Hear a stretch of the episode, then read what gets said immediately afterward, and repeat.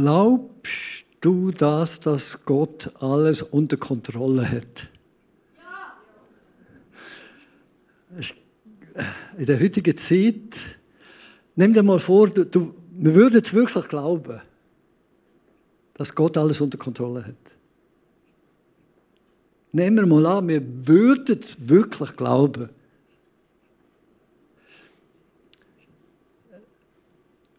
Eine Begleiterscheinung von dem wäre, dass du ein totaler Mensch von Hoffnung wärst. Wo du bist, strahlt es raus von Hoffnung und von Zuversicht. Wenn du das glaubst, dass Gott alles unter Kontrolle hat. Wir Schweizer, wir sind enorm begabt. Etwas vermischen, nämlich Wissen und Glauben. Wir denken, wenn wir etwas wissen, glauben wir es. Aber das stimmt nicht unbedingt. Das Wissen lässt uns etwa mal zu Schande werden, oder? Aber Hoffnung beschämt nicht. Ein Text, wo wir da haben dazu, aus dem Römer Kapitel 5, Vers 5. Hoffnung aber lässt nicht zuschanden werden, denn die Liebe Gottes ist ausgegossen in unser Herzen durch den Heiligen Geist, der uns gegeben ist. Liebe und Hoffnung. Und das ist etwas, was wir heute Morgen miteinander anschauen möchten. Gott hat etwas mit uns vor, hat einen Plan mit unserem Leben. Und wenn wir den Zugang finden zum Herz Gottes, entsteht Hoffnung. Für jede Situation, wo wir sind. Für mich ist äh, der Ort jetzt da, wo ich jetzt bin im Moment, Zofingen, bin ich geboren. Das sind schon mehr als 20 Jahre her.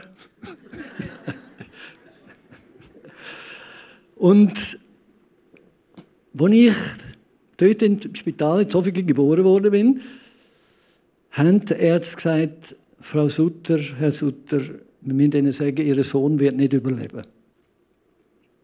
Und da hat man nach ein paar Tagen meine Mutter entlassen dem Spital und mir hat man bleib, bleiben lassen, damit ich jetzt eigentlich sollte sterben Und wo ich halt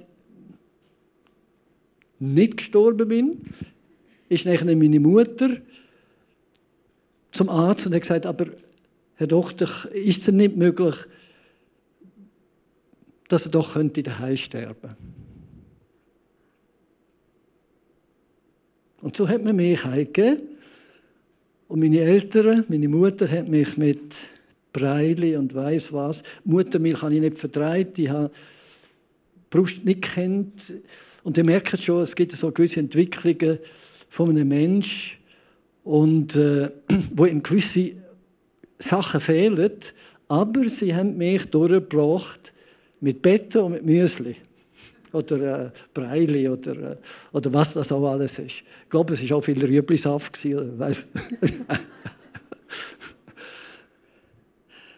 ja, das ist so meine Erinnerung. Ich habe dann in Strengelbach gewohnt, bis ich elf war. Und dann habe ich fast, möchte man sagen, fluchtartig die Gegend verlassen weil ich mich eben nicht so gut entwickelt habe, wie man das gehofft hat. Ich bin sehr zu einem aggressiven, wegen auch durch die Ängste, die ich durchgestanden habe.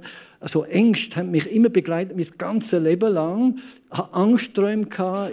Wenn ich Angst erlebt habe, irgendwie Bedrängnis gekommen bin von irgendjemandem, bin ich aggressiv geworden. Und die Aggressivität, die hat meine Umgebung zu spüren bekommen, so dass er mich... Äh, eine Zeit lang in der Schule hat mir bis die anderen daheim waren. In Strengelbach. Ich weiß nicht, vielleicht ist jemand da. Von... da möchte ich ganz herzlich um Vergebung bitten. Und da hat müssen leiden. Und äh, jedenfalls, wir haben dann noch mit elf Jahren, vermutlich ist das der Wille vom Herrn gewesen, dass wir von Strengelbach weggegangen sind, in die Ostschweiz Distanz bekommen haben. Für mich ist das gut gewesen. Und äh, es hat mir wieder mal eine neue Möglichkeit gegeben. Aber mein Charakter hat sich auch mit dem Ort verändert, eben nicht verändert. Das ist natürlich auch eine logische Sache, oder? Bis ich dann mit 19 Jahren mir Jesus begegnet ist Und dann hat etwas Neues angefangen, ein neuer Faktor von Hoffnung, von Leben. Früher habe ich dann immer gemeint, ich lebe für den Lehrer, ich muss auch lehren für den Lehrer, ich muss für den Lehrmeister äh, etwas schaffen. Ich habe immer gedacht, ich tue den anderen es gefallen und äh, das muss man halt machen.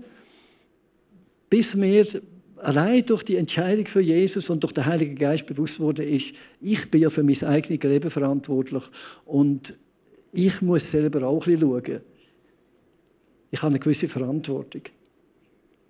Und etwas möchte ich ausdrücken, auch, ich werde noch ein bisschen mehr davor rechnen, es gibt keine Situation in deinem Leben, wo nicht auch Hoffnung wäre.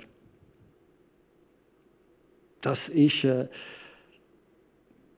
wenn eigentlich etwas hoffnungslos aussieht, wie bei mir oder vielleicht ist es auch schwieriger, Gott weiß mehr. Wir haben heute Morgen auch noch für jemanden gebetet. Und da ist mir auch etwas aufs Herz gekommen. Wisst ihr, wenn manchmal Kinder schwierig sind, hast du das auch schon überlegt, ist es möglich, dass der Teufel mehr sieht, was auf dem Leben von dem Kind ist, als die Eltern? Und darum gegen etwas kämpft. Kannst du dir vorstellen, dass es zufälligerweise ist, dass der David, der König David, schon mit Bären und mit Löwen gekämpft hat, ums Leben? Dass da etwas anderes dahinter war. Einer, der mehr gesehen hat, als die Menschen gesehen haben. Und ich sehe, ich habe auch einen so einen Sohn mitgebracht. Wir haben wieder etwas erzählen von unserem Familienverhältnis. Wir sind in, solchen, in der Zentralschweiz, wir haben so die, einen der ersten Kirchen aufgebaut im Kanton Zug und nachher in der Zentralschweiz im Kanton Uri und so. Wir haben viele Kämpfe erlebt. Und dort, wo einfach geistliche Auseinandersetzungen gibt, gibt es Kämpfe. Und dort machen wir auch Fehler. Und der Johnny erzählt ein bisschen von meinen Fehlern. Johnny. Nicht nur. Gell?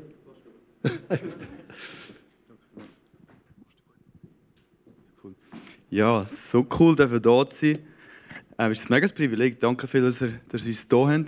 Äh, ich war vor zwei Jahren schon da gewesen, mit einem meiner besten Freunde, mit Raphael Rausch. Vielleicht kennt ihr ihn noch, der Pastor vom ICF Zug. Und dort haben wir auch, ist eine Frau zu mir gekommen, ähm, nach, der, nach der Predigt, ist eine Frau zu mir gekommen mit so einem hoffnungslosen Fall. Und zwar hat sie gesagt, sie kann keine Babys bekommen. Ähm, sie kann nicht fruchtbar werden, was auch immer. Und dann haben wir für sie gebetet, im Namen von Jesus für sie gebetet. Und ein paar Monate später, ein halbes Jahr später, schickt sie mir ähm, ein Bild mit einem Ultraschallbild, dass sie schwanger wurde. Jetzt hat sie übrigens, das sieht man auf Facebook, hat sie ein, ähm, ein mega herziges Kind und das ist etwas mega Schönes. Genau, Gott macht aus ganz ähm, ähm hoffnungslosen Fällen ähm, macht er etwas Wunderbares, weil er es einfach kann. Gott spricht etwas in die Existenz und es ist. In den Psalmen heißt, er sagt es und es ist schon gewesen. Genau. Übrigens, ähm, mein Vater, er ist mein grösstes Vorbild nach Jesus. Er ist wirklich mein absoluter Hero. Ähm, und für mich, mit ihm auf der gleichen Bühne zu stehen, das ist für mich, das ist für mich grossartig. Ähm, und er hat, nicht, er hat ein paar kleine Fehler gemacht, aber er ist, äh, für mich ist er wirklich ein absoluter Hero. Und ja, danke, dass ich mit dir darf, kurz etwas erzählen Ich würde gerne mein Zeugnis erzählen. Ich bin der jüngste von, von sechs Kindern, ähm, aufgewachsen im Säuliamt in Knonau, ähm, einem super, super schönen Ort. Ähm, und äh, dort, äh, mein Vater, wie gesagt, sie haben viele Kämpfe gehabt. Er war einer der ersten, der Kirche gegründet hat in, der Zentralschweiz. Aus dem, aus dem Nichts haben sie dort das Evangelium predigt, haben viel Verfolgung auch erlebt. Aus einer Handvoll von Leuten äh, haben sie eine, auf einmal eine riesige Kirche gehabt und viele Leute aus den Drogen sind zu Jesus gefunden. Ähm, und wir haben auch viele Leute bei uns daheim aufgenommen. Also sind wir amigs 13 Leute bei uns daheim gewesen. Also bei uns war immer viel los. Gewesen. bei uns war immer viel los gewesen. und dann auch Leute aus der Klinik sind zu uns gekommen, Drogenabhängige sind zu uns gekommen. Und ähm, Genau, er hat einfach das, das gelebt und die Witwe und Weise. Mein Vater hat immer das Herz für die Leute. Und so haben viele Leute bis daheim gehabt, wirklich auch dämonisch belastet sind. Wir haben erlebt schon als Kinder, dass Leute sich Pulsader aufgeschnitten haben bei uns daheim. Sie haben sich umbringen, ähm, sich probiert anzuzünden und ganz komisches Zeug ganz komisches Zeug. Und in der Nacht habe ich das einmal erlebt. Ich habe von Sachen gesehen in der Nacht, Gestalten gesehen in der Nacht, ähm, Stimmen gehört in der Nacht, ganz straub.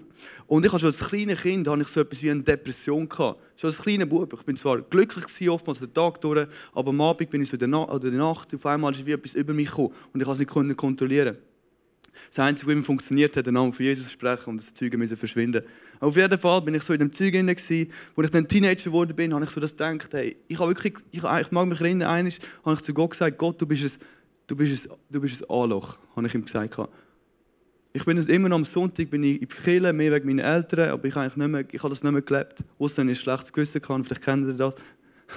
Und dann bin ich immer ein bisschen mehr ins Zeug reingekommen. Viel Alkohol trinken, eine Zeit lang täglich Alkohol getrunken, schon in der Lehre. Habe ein, ein Problem bekommen mit Alkohol. Wir hatten viele Probleme mit Schlägereien. Ich bin ein bisschen im falschen Kollegenkreis reingekommen, Probleme mit der Polizei.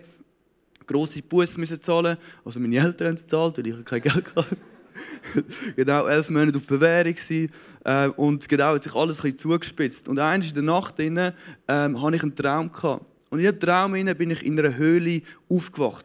Ich gehe aus der Höhle raus und ich stehe in der Hölle. Und liebe Freunde, die Hölle ist Realität. Die Ewigkeit ist Realität. Und ich stehe in der Hölle und ich sehe die Atmosphäre von der Hölle, von, der, von dem Schreck, von dieser Angst. Ähm, ich habe das Feuer, ich überall ist alles voller Feuer, in Flammen gesteckt. Leute, die hektisch hin und her äh, äh, rennen. Es war keine Organisation, gewesen, mega komisch. Und einfach die Atmosphäre schwer, die Leute schreien. Und ich wache auf und denke so, ui. Und ich habe wirklich Angst gehabt. Ich wusste, hey, du musst etwas verändern. Und äh, das Schlimme war, ich habe nichts verändert. Ich bin sogar noch, noch schlimmer geworden. So naiv sind wir amigs. So naiv sind wir amigs. Und, und dann hat sich das so ein bisschen zugespitzt. Einem Abend bei meinen Kollegen wieder unterwegs gewesen. Und hat es wieder eine von diesen Schlägereien gegeben. Und dann ist das so ausgeartet, dass sie, dass, dass, dass sie den Typ genommen haben und die haben ihn halb tot geprügelt. Sie haben ihn halb tot geprügelt. Am Anfang ein bisschen mitgemacht, aber dann ist es völlig, völlig ausgeartet. Es war total dämonisch. Voll, völlig strub, etwas vom Sträubsten, was ich jemals gesehen habe. Und der Typ, der es so verprügelt hat, der war am Schluss blutend tätig und hat auch innerliche Blutungen gehabt, wie ein Springbrunnen. Das war völlig strange. Und dort ist das erste Mal, wo ich würde sagen, höre ich Gottes Stimme. In meinem Herzen, wo sagt, Johnny, bet für ihn. Bet für ihn. Wir müssen uns vorstellen, wie strange das ist. Du hast vor der Schlägerei, auf einmal hörst du eine Stimme in deinem Herzen, bet für ihn. Ich bin so im Ende, meine Kollegen sind alle abgehauen bitte, bitte, ich nehme ihn in meinen Arm und zuerst auf die Seite, dass er nicht verstickt. Und dann fange ich ihm die Hände aufzulegen und bete, wie ich das gelernt habe von meinem Vater. Bete für ihn im Namen von Jesus. Und ja, der ist nach zwei Tagen ins Spital gekommen, hat nichts gehabt. Nichts gehabt.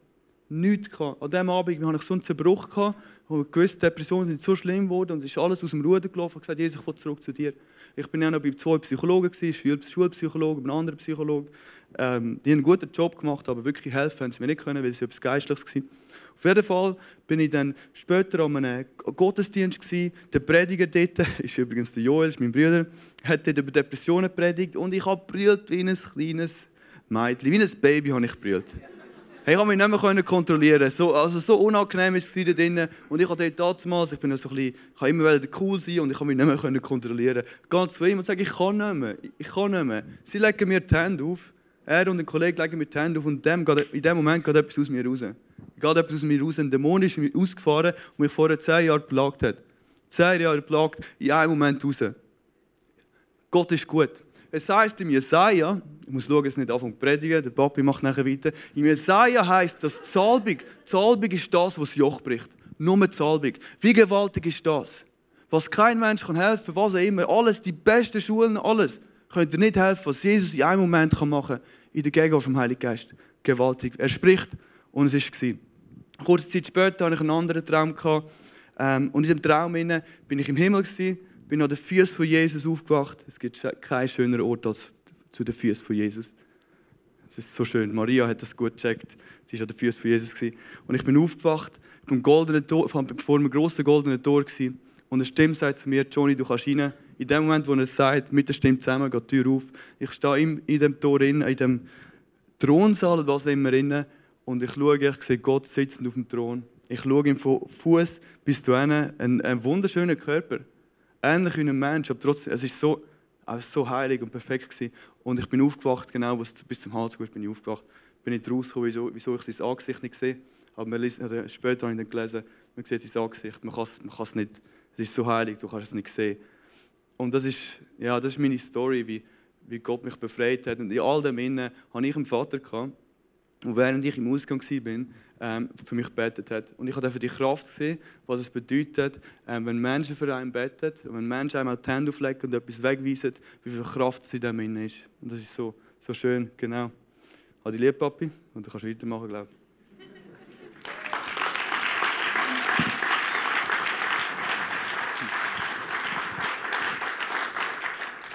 Wenn ihr von ihm noch bisschen mehr möchtet hören dann äh, heute Abend, die wir es ehr und redlich teilen. Message. Hoffnung ist einfach etwas, ein Mensch, der keine Hoffnung mehr hat, kann nicht mehr leben. Er muss sich irgendwie in etwas verrennen, in irgendetwas Verrücktes machen, sich entweder betrinken oder äh, die ganze Zeit mit Informationen oder mit, mit Bildern zudecken. Und das ist eben der zerstörende Ansatz vom Find. Aber das ist nicht Leben. Das tut uns nur im Moment unsere Last wie verdrängen. Aber Hoffnung ist Freiheit, die Perspektive hat. Schaut mal, wir sehen jetzt mal ein Bild von jemandem, der guter Hoffnung ist. Das siehst du mit der Zeit. Am Anfang du es vielleicht nicht so gut, aber mehr und mehr kommt etwas durch. Aber es braucht alles auch seine Zeit. Auch in meinem Leben hat es seine Zeit gebraucht. Bei Johnny hat es seine Zeit gebraucht. Bei anderen ist es wieder einfacher gegangen von den Kindern. Aber der Durchbruch, wo der Geist Gottes etwas in unserem Leben übernimmt, ist unersetzlich. Das möchte ich darum auch den Eltern, die Kinder haben, die vielleicht auch in Not sind, die im Moment merken, sie brechen aus, wie wir es beim Johnny gehört haben, oder sie machen nur noch so halbherzig mit das Gebet. Euer Gebet hat Kraft. Hoffnung. Hab Hoffnung. Hoffnung ist der Willensaufblick auf Jesus. Es steht im Hebräer Kapitel 12, Vers 1 und 2. Lasst uns laufen mit Geduld in dem Kampf, der uns bestimmt ist, und aufsehen zu Jesus, dem Anfänger und Vollender des Glaubens. Du forschst nicht selber an machst etwas. Du schaust auf, weg von dir. Das ist Glaube. Der, obwohl er hätte Freude haben können, bei der Herrlichkeit beim Vater, wie wir das gesehen haben im Traum von Johnny, das Kreuz erduldete, stell dir das vor, der Weg abgegangen ist, ab und ab und dort nackt und bloß und bloßgestellt am Kreuz für uns gestorben ist. Aber weil er den Weg gegangen ist, das ist der Weg Gottes, der Weg nach unten führt nach oben. Das kommt ja aus dem Wort. Jesus ist so tief aber, um aufzugehen. Das ist etwas äh, Eindrückliches, was wir möchten haben. Und ich werde jetzt etwas sagen, der Willensblick auf Jesus. Das ist das, was wir machen können, auf Jesus schauen. Das heißt, schau nicht auf dich selber. Viele fühlen sich immer wieder den Puls und sagen, bin ich wert, bin ich würdig, bin ich brauchbar. Schau nicht auf dein Versagen. Lass uns wegschauen auf Jesus, den Anfänger und Vollender des Glaubens. Schau nicht auf deine guten oder schlechten Umstände, wo du drinnen steckst, am Job. Schau nicht, ob sich die anderen richtig verhalten oder ob du einen elenden Chef hast, der so ungerecht ist. Schau nicht auf die Kille, ob sie perfekt ist. Wisst ihr, ich möchte euch, das ist eine kleine Einblendung. Ich hatte ein Burnout vor einiger Zeit. 15 Jahre her oder so etwas. Burnout, was ist ein Burnout? Der Burnout ist nicht, dass man überarbeitet ist. Man hat innerlich kommt man nicht mehr zurecht. Darum ist das ein weiter Begriff. Ein Burnout braucht eine neue Ausrichtung.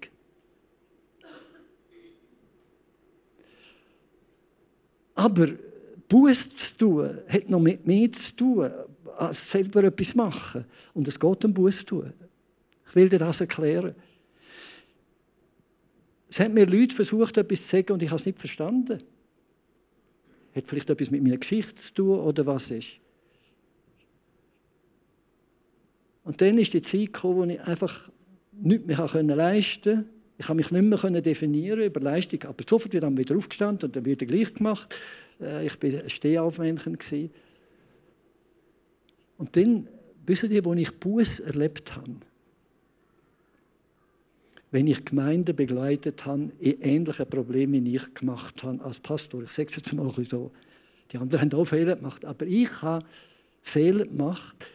Und jetzt stell dir mal vor, einer, der tut Gemeindeleitungen beraten, er sitzt da mit über, über ein Bike übereinander beschränkt oder geschränkt. Oder, und er lässt Probleme an von den Leuten. Völlig entspannt.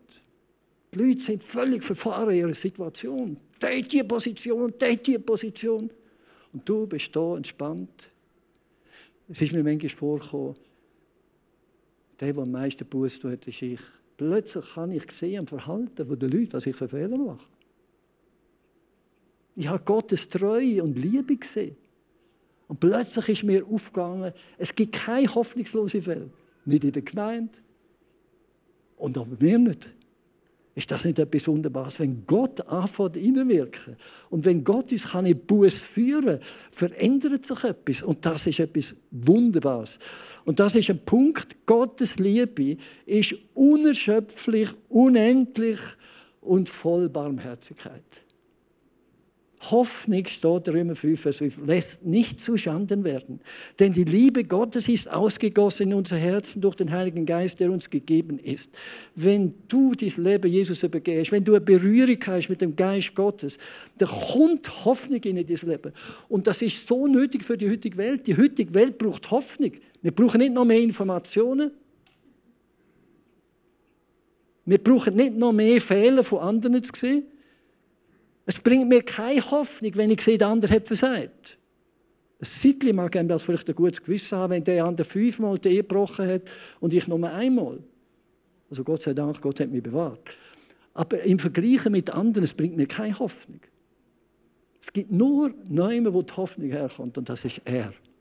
Wo die Welt geschaffen hat, wo dich geschaffen hat, wo für dein Leben einen Plan hat, wo gute Gedanken hat, wo gesagt hat, ich bin parat, den Preis zu zahlen. Jesus Christus ist parat bis in die tiefsten Orte runterzugehen, wegen mir und wegen dir. Und das ist seine Liebe. Und wenn er die uns kann offenbaren kann, wenn wir anfangen, auf ihn schauen, nicht mehr immer auf uns und auf unsere Umstände und auf unsere Schwierigkeiten, sondern sagen, Herr, ich glaube dich, du bist mit mir.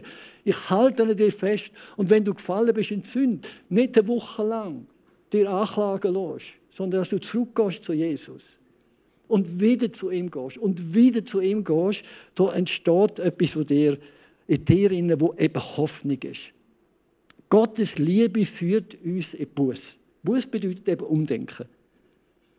Ich sehe plötzlich, wenn ich zulasse, dass mein Herz gespiegelt wird, wenn der Geist Gottes in ein Schwert kann in mich hineinfahren und anfängt, meine Gedanken trennen von Anklage und all dem, da plötzlich entsteht etwas in meinem Herz und ich fange an zu umdenken. Und was eine interessante Erfahrung ist von dem Umdenken, von dieser Buß, ist Liebe. Ich werde plötzlich mit Leuten barmherzig, die ich vorher völlig verurteilt habe. Plötzlich sehe ich mich in einem anderen Bild, so wie Gott mich sieht. Und ich sehe, es ist eine Hoffnung für den anderen. Und es ist noch Hoffnung da, Gott sei Dank. Also Buß tut uns zum Umdenken bringen. Und die, die Liebe Gottes tut uns zum Umdenken bewegen. Das ist etwas Wunderbares. Gott hat den Überblick über mein Leben, hat er damals und er hat Hoffnung für mich. Und es hat Leute gegeben, die gebetet haben, die geglaubt haben. Meine Eltern. Es ist nicht immer so schnell gegangen, da möchte ich euch noch eine kleine Geschichte erzählen. Die hat mir meine Mutter dann später erzählt. In einer Nachbarschaft irgendwann war eine Frau, sie war nicht so stark im Verstand, sie war eine sehr einfache Frau. Aber in jedem Fall habe ich sie scheinbar gebloggt. Als Bub, zehn Jahre oder so etwas, oder? Oder acht Jahre habe eine Kleidwerker, ich weiß auch nicht, was ich gemacht habe. Ich, und sie kommt zu meiner Mutter und sagt, Frau Sutter, euer Bub ist so böse, der Jörg ist so böse mit mir. Und meine Mutter sagt, Ja, wir wissen es. Weißt, da hilft nur Betten. Aber das hat der, der Frau, ihre beschränkte Aufnahmefähigkeit, hat ihr scheinbar eine Lösung gegeben. Also geht sie heim und betet. Und am anderen Tag kommt sie und sagt, Frau Sutter, hat es sich geändert?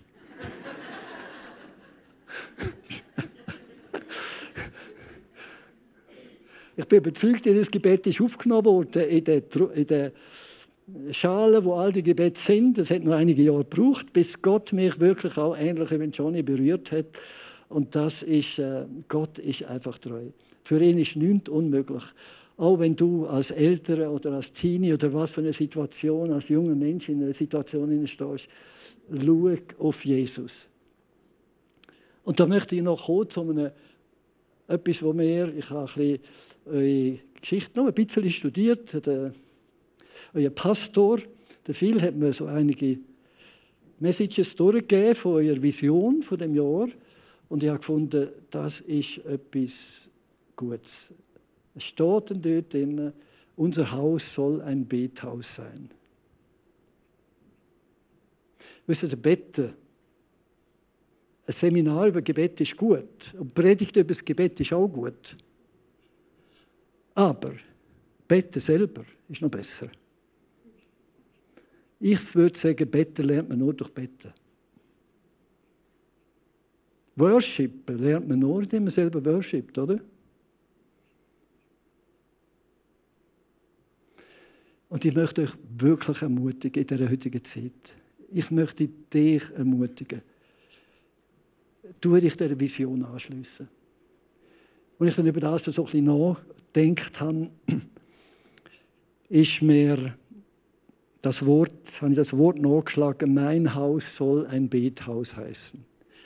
Und wenn ihr das im Zusammenhang leset, im Text, steht da in Matthäus 21, 12 bis 14, und Jesus ging in den Tempel hinein und trieb hinaus alle Verkäufer und Käufer im Tempel und stieß die Tische der Geldwechsler um und die Stände der Taubenhändler und sprach zu ihnen, es steht geschrieben, Jesaja 56, 7, mein Haus soll ein Bethaus heißen, ihr aber macht eine Räuberhöhle daraus.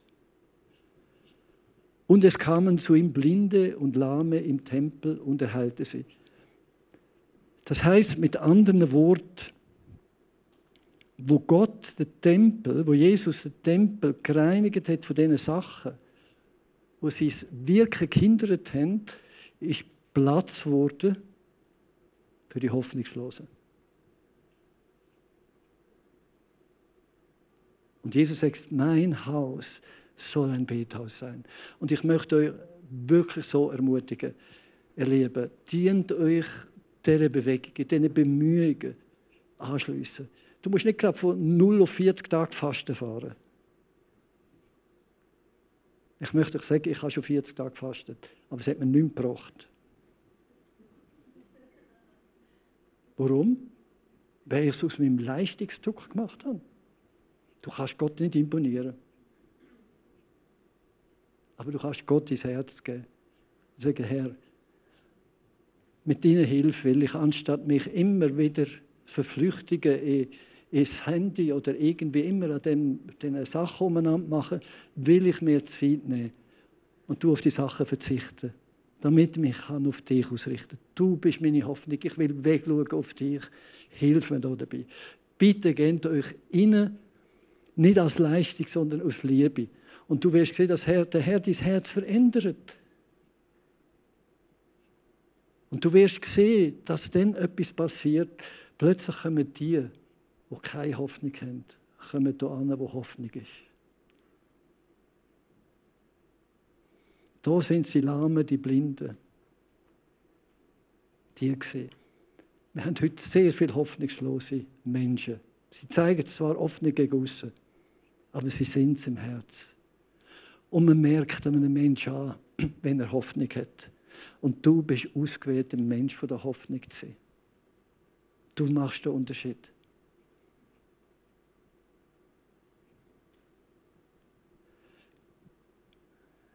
Gott ist gut und er will dich in dieser heutigen Zeit brauchen. mein Haus soll ein Bethaus heißen. Seine Church soll ein Haus vom Gebet sein. Und ich will auch dafür beten. Vater, ich danke dir, dass du unsere Herzen einfach bewegst. Wir wollen uns aufrichten, ausrichten auf dich. Du, Jesus, der Anfänger und Vollender vom Glauben. Wir können unser Herz hier angeben. Eine Berührung mit dir ist so viel wert, wenn wir uns nicht abschütteln lassen.